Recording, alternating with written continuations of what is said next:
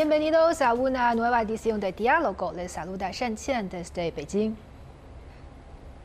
Después del 18 Congreso Nacional del Partido Comunista de China, el secretario general Xi Jinping ha destacado en varias ocasiones la importancia de construir la autoconfianza cultural de China. Además, bajo la iniciativa de la Franja y la Ruta, China ha participado activamente en el fomento de intercambios culturales. Para conocer los esfuerzos que ha hecho China en este sector, hoy en nuestro estudio tenemos como invitada a Jiang Shan, directora de la Oficina de Proyectos de la editorial Nueva Estrella del Grupo de Comunicaciones Internacionales de China. Hola, Jiang Shan, bienvenida a nuestro programa. Hola, Shen Muchas gracias. Bueno, sabemos que eh, hemos visto que en los últimos años los reportajes o documentales sobre la iniciativa de la franja y la ruta han sido ampliamente reconocidos en China. Eh, podemos decir que los chinos sienten más confianza en su cultura. Entonces, ¿cuáles son sus observaciones sobre este aspecto y cuál cree que es la razón detrás de este hecho? Ah, muchas gracias por tus preguntas. Okay, para mí creo que ah, me da una sensación muy fuerte que las personas chinas, especialmente los jóvenes, cuando mirábamos al mundo, ah, ya tenemos una mirada más moderada. No es como antes siempre mirar arriba a los otros culturales. Por eso podemos decir que ah, tenemos una ah, autoconfianza sobre nuestra cultura. Ah, para mí creo que hay varias razones para este hecho. Primero creo que, claro, es la economía. debido a la iniciativa de la franja y la ruta, no solamente ofrecemos oportunidades de desarrollar la economía a los países participantes, sino también a China misma. Podemos ver que uh, tantas las ciudades y como en el campo la economía está desarrollando muy rápidamente y las personas tienen ah, un nivel de vida más alta, mucho más alta que antes. Y tenemos este pase económica para disfrutar mejor nuestra cultura. Otra cosa muy importante es que debido a la iniciativa, uh, la infraestructura de China es mucho mejor que antes. Por eso las personas tienen acceso a más información. Ya sabemos cuál es uh, lo más básico lo más frutaba de nuestra cultura. Y otro lado, conocemos mejor qué está sucediendo en otros países. Este también nos da mucha confianza. Creo que la tercera razón sería ah, la innovación. Es que en este momento la sociedad no solamente heredamos la cultura tradicional de nuestra historia, sino también estamos creando una Uh, cultura moderna, una cultura más adaptada a nuestra sociedad. en este tiempo, cuando disfrutando la vida moderna y al mismo tiempo uh, las frutas desde la antigüedad, tenemos más confianza en nosotros mismos. Así es, y sabemos que usted se dedica a la difusión y, y los intercambios culturales. Entonces, ¿en qué campo eh, se refleja esta autoestima de nuestra cultura y cómo podríamos mejorarlo? Podemos hablar un poquito sobre uh, mi trabajo. Es que uh, desde hace 10 años uh, ya empecé a trabajar para el intercambio cultural entre China y América Latina y organizamos un proyecto llamando las obras contemporáneas de los escritores chinos para traducir las obras a español y organizamos muchos foros en diferentes países latinoamericanos a invitar a los eh, escritores chinos a visitar los diferentes países, a hacer conferencias, como, uh, sí, sí, muy interesante. Y recuerdo que al principio uh, cada escritor chino dice que uh, hemos estudiado mucho desde la literatura de América Latina, eh, hemos leído todas las obras, por ejemplo, de Borges, de uh, García Márquez, etc. Pero sí, sí, pero los uh, escritores casi nadie sí, no conoce las obras de China. Solamente, por ejemplo, las poemas de Dinastía Tang, de Tao Te Ching, etc. Pero sobre las obras modernas, contemporáneas, ellos no lo saben. Pero después de ah, casi 10 años de trabajo. Ahorita cuando organizamos diferentes ah, actividades, los escritores de diferentes países van a hablar que ellos han leído las obras de, por ejemplo, de Mo Yan, no solamente de Mo Yan, sino también de Mai Jia, de Liu Zhengyun, de Chi Zijian, de Liu Cixin, de Yu Huaxi, etc., Su Tong.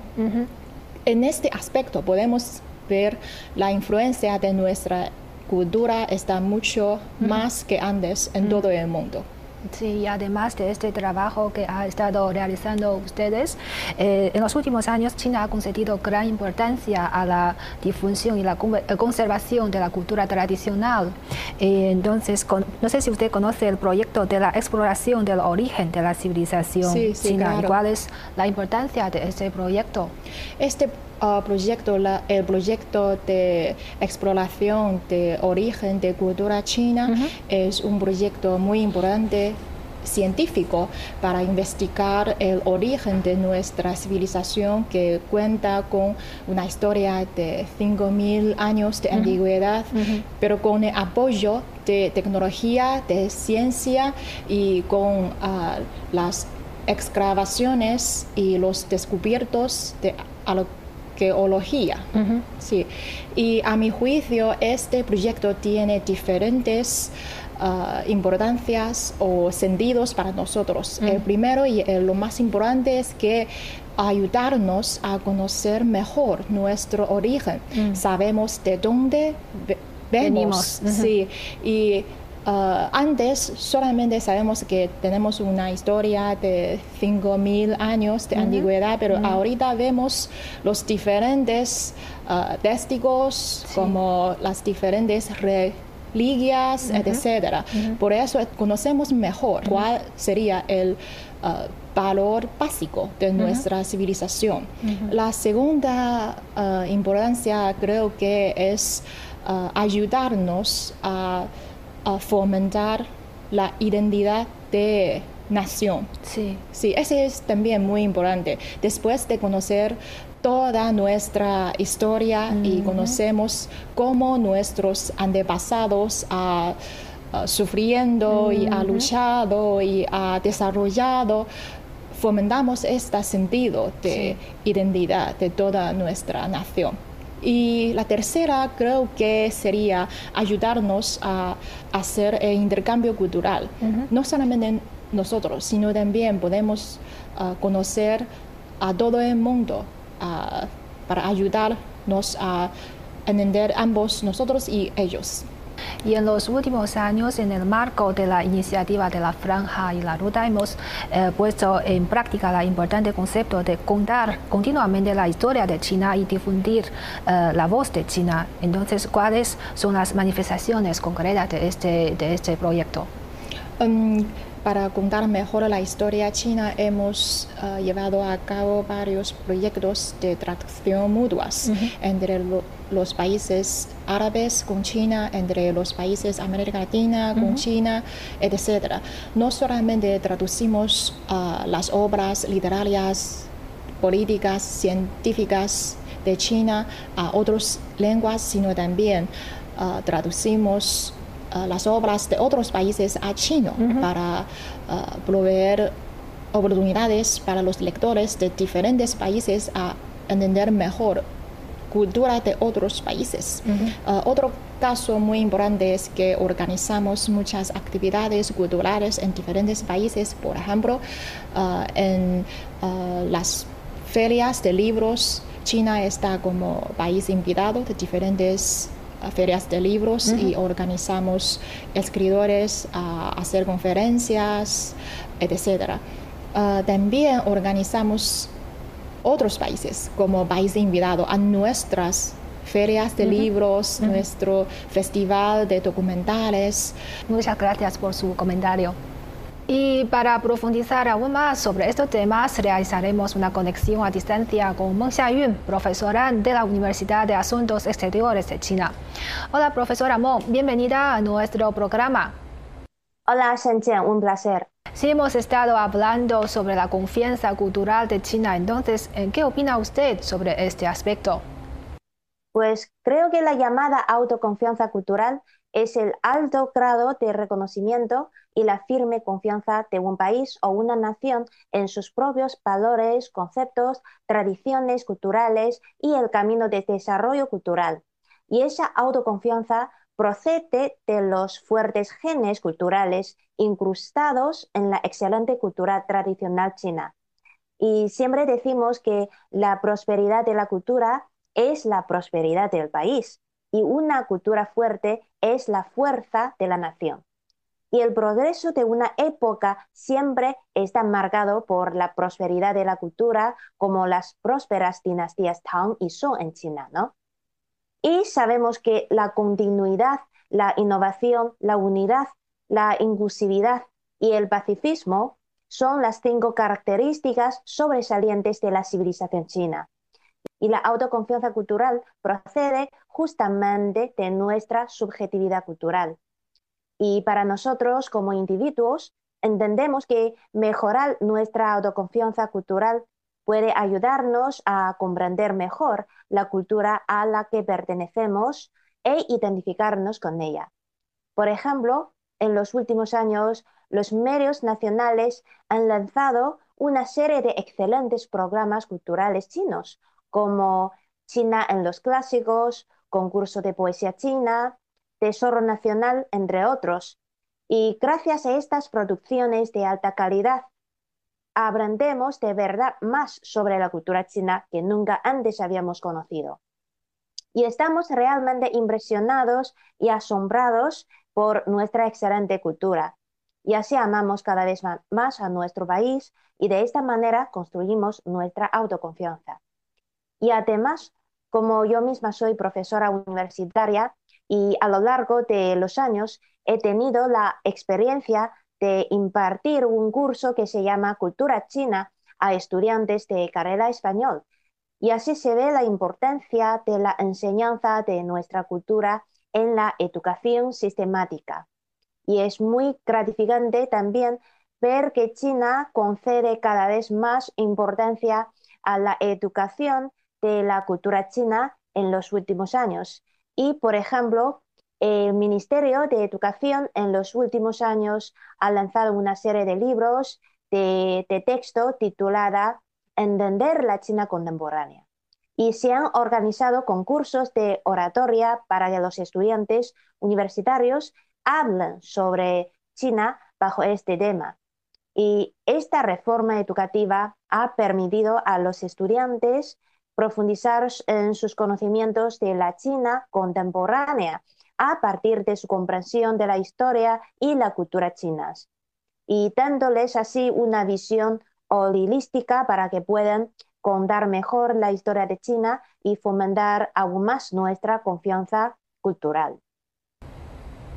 En los últimos 10 años, en el marco de la iniciativa de la Franja y la Ruta, ¿qué esfuerzos ha realizado China para difundir la cultura china y promover los intercambios culturales con otros países? Creo que todos los ámbitos, ya sean los medios de comunicación, el mundo académico o la industria editorial, están trabajando arduamente para difundir la cultura china y promover los intercambios culturales con otros países. Y justamente hace unos días, a medida que, que nos acercamos al décimo eh, aniversario de la iniciativa La Franja y la Ruda, el grupo de medios de China estuvo presente en la sede de CEBAL para celebrar la proyección de una producción de CGTN en el marco del Festival de Documentales de China 2023, reflejando el concepto de una comunidad de destino humano y la historia y la construcción de la iniciativa.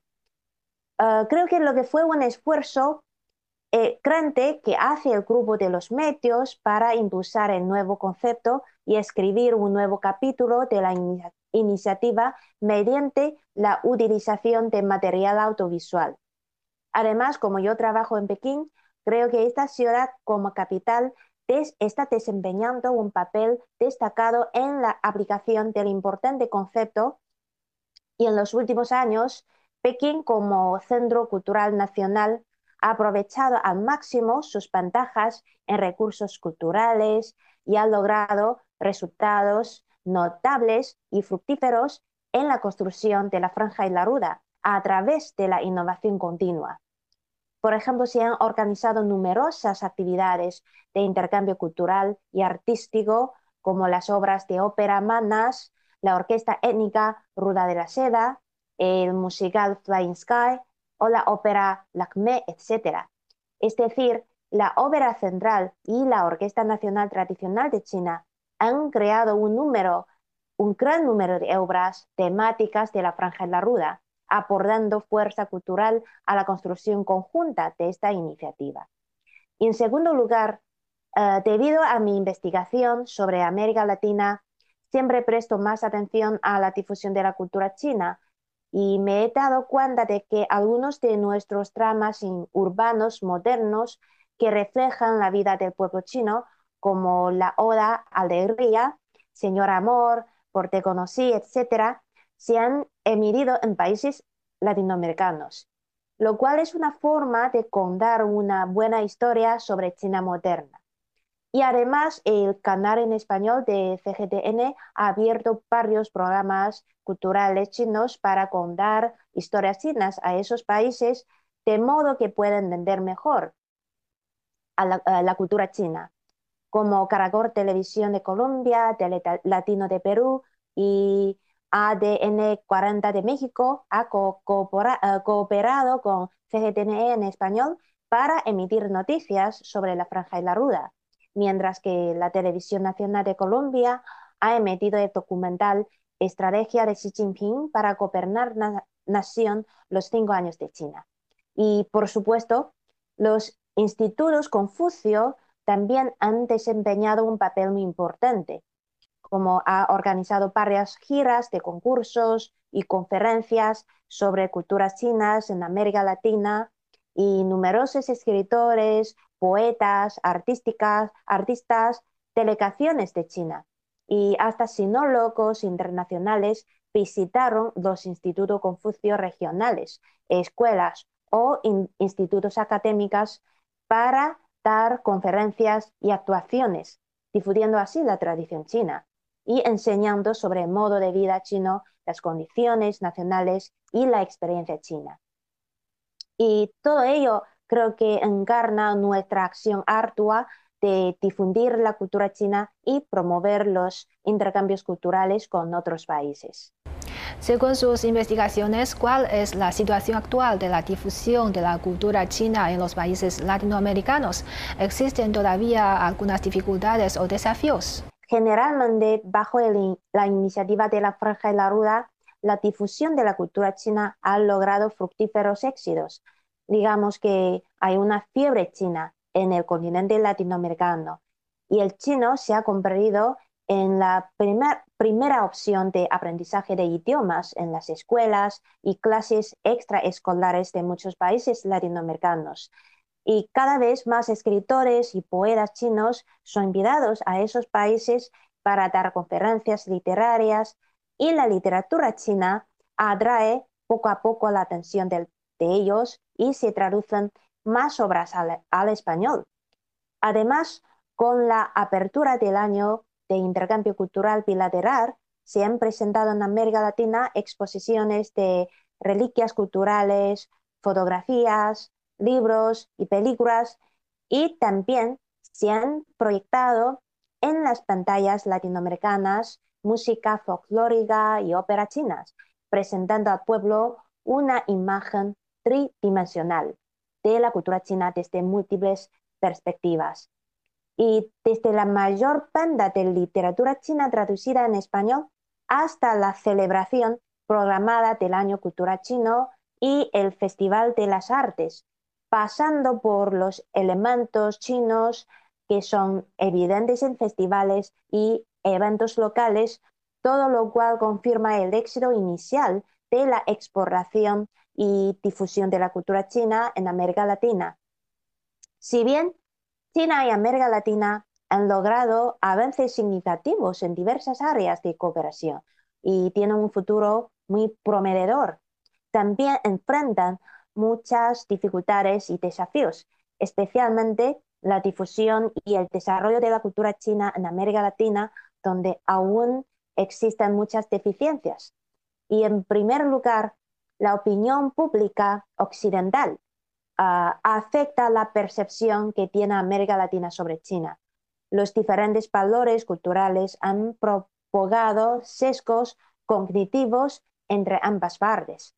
Y en segundo lugar, la competencia cultural regional, específicamente demostrada que la cultura china en América Latina compite con las culturas europea, estadounidense, japonesa y coreana.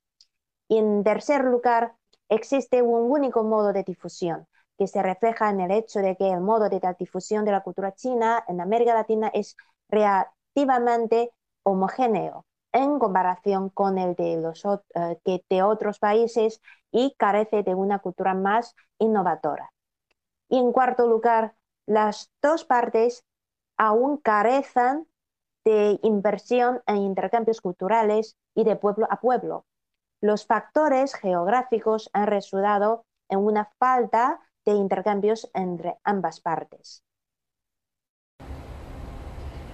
Con el continuo desarrollo de la globalización, los intercambios culturales han empezado a ocupar una posición central en los intercambios internacionales.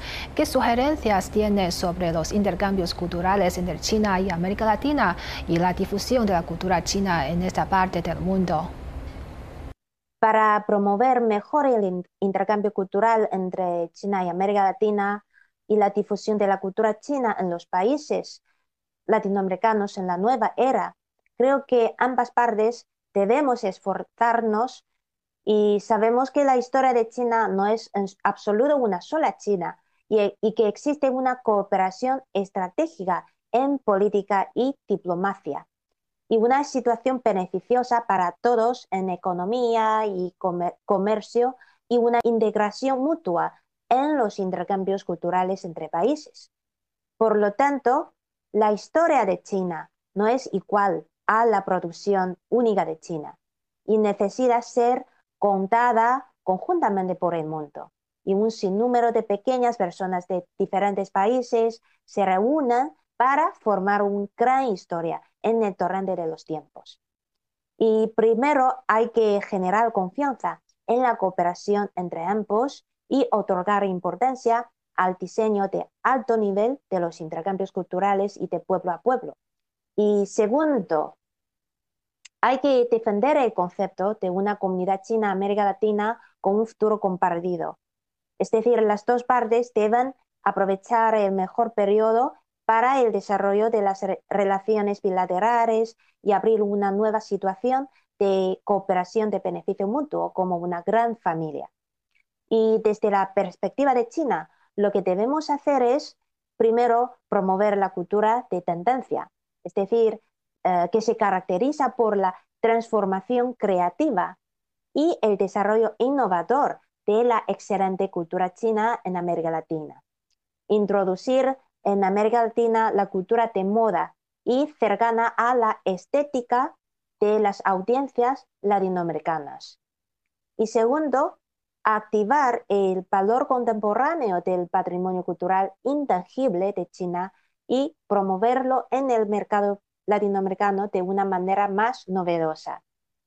Y claro, para América Latina creo que también hay unas sugerencias, por ejemplo, ah, debe fortalecer la cooperación con China en tecnologías de medios emergentes como transmisión en vivo, videos cortos y tecnología de realidad virtual, etc. Y segundo, creo que América Latina también necesita aumentar la cooperación y negociación de la red con China y fortalecer la promoción de su propia cultura en el mercado chino. Y no solo permite que el arte y los literatos latinoamericanos conocidos ingresan a China, sino que también permite que las celebridades latinoamericanas de Internet, que son populares en TikTok, por ejemplo, ingresan al campo de visión de las audiencias chinas. Y en general, Ah, las dos partes debemos realizar esfuerzos conjuntos para aumentar la propaganda de los medios de comunicación en los países objetivo.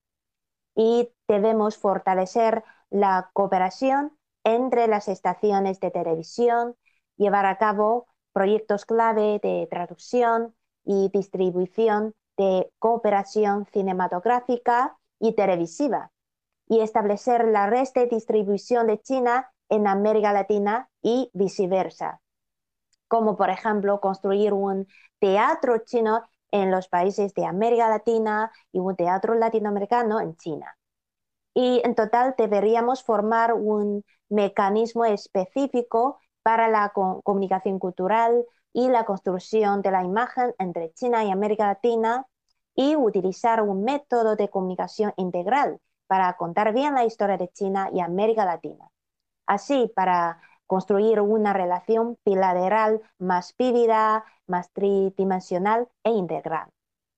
Bueno, muchas gracias a nuestra invitada Meng Xiayun por su análisis. Y volvemos al estudio y seguimos nuestra charla con Jiang Shan. Y sabemos que el Grupo de Comunicaciones Internacionales de China ha puesto en práctica eh, el proyecto de la biografía de las ciudades de la Ruta de la Seda. Entonces, ¿podría hablarnos un poco sobre este proyecto y cuáles eh, son sus planes o direcciones para los futuros intercambios culturales? Empezamos este proyecto desde el año 2017. Ah, este es la primera colección en todo el mundo de biografías de diferentes ciudades. Conocemos las biografías de personas, es muy general, ah, pero es la primera de biografías de ciudades. Eh, hasta ahora hemos publicado más de 40 ciudades, no solamente en China, sino también las ciudades de todo el mundo, por ejemplo, la ciudad de ah, Panamá, la mm. ciudad de Roma, la ciudad de Buenos Aires, etc. Este es un proyecto muy interesante y también recibe apoyo desde diferentes uh, por ejemplo, partes. partes. Por ejemplo, el presidente de uh, Kazajistán escribe el prólogo de mm. las biografías de las diferentes ciudades de su país. También cuando publicamos uh, la biografía de la ciudad de Panamá, el embajador de Panamá ante China participó en la ceremonia, en el lanzamiento de este libro nuevo y dice que este es un gran ejemplo de la amistad entre los pueblos de Panamá y China. Al mismo tiempo publicamos a las diferentes ciudades de China. Por ejemplo, publicamos la biografía de Shanghai, de Hangzhou, de Dunhuang, etc. Para ofrecemos estas ciudades a todo el mundo. No solamente publicamos los en chino, sino también lo publicamos en Ah, inglés, francés, ruso, español, etc. Y en este año publicamos tres ciudades de la provincia de Gansu, uh Dunhuang, Wuwei y Zhangye. Mm. Antes sabemos que ah, estas ciudades son muy importantes durante en la ruta de seda, pero no sabemos cuál sería su historia y cuál sería su puesto en la historia en el desarrollo de la ruta de seda. Pero al leer estas tres biografías, las personas podemos, tenemos uh, una mejor concepción de la importancia de las diferentes ciudades de la provincia de Gansu a lo largo de la ruta de seda. Claro, sin duda esta colección va a beneficiar a los lectores de todo el mundo. Pues muchas gracias a nuestra invitada Jiang Shan por estar con nosotros. Ha sido un placer. El gusto es mío. Muchas gracias. Gracias. Y así concluimos esta edición de Diálogo. Gracias por sintonizarnos y hasta la próxima.